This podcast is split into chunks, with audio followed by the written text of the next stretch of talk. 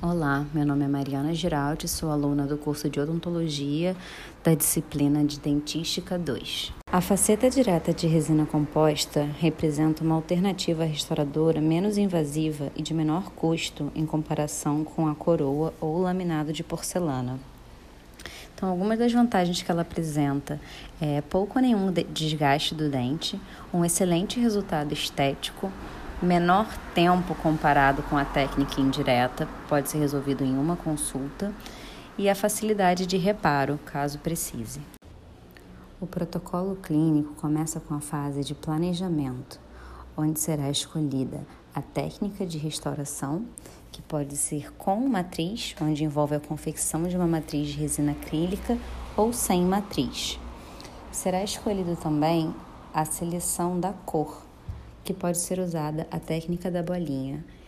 É preciso lembrar de fotopolimerizar como se fosse um incremento normal, para que se obtenha a cor do material final. Preciso também definir o tipo de resina, a mais opaca sendo usada para a reconstrução de dentina e a mais translúcida para a reconstrução de esmalte. O tipo de resina, pelo tamanho das suas partículas, também deve ser incluído no planejamento, sendo as microparticuladas apresentando o melhor polimento da superfície de restauração. Com o planejamento concluído, vamos realizar o preparo do dente caso haja necessidade. O preparo pode ser feito só em esmalte ou também em esmalte e dentina. Feito o preparo, iremos para a fase de adesão, realizando o isolamento de campo, pode ser absoluto ou relativo, de forma que consiga manter a umidade controlada realizar a aplicação do ácido fosfórico por 30 segundos em esmalte e 15 segundos em dentina. Lavar abundantemente pelo dobro do tempo que o ácido ficou aplicado. Secar suavemente e passar o adesivo por toda a área condicionada. Esperar volatilizar e fotopolimerizar. Após a fase de adesão, iremos para a fase de reconstrução. Podemos iniciar com as fases proximais com resina de esmalte com o auxílio de uma matriz de poliéster e fotopolimerizar.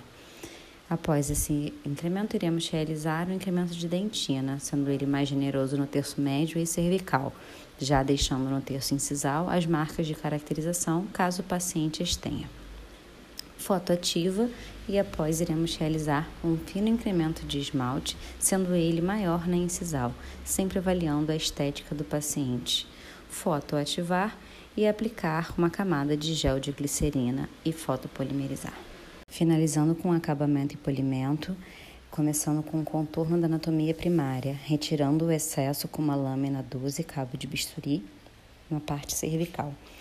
Os discos abrasivos podem ser usados levando em consideração as arestas e ângulos dos dentes vizinhos e as tiras com lixos para as interproximais.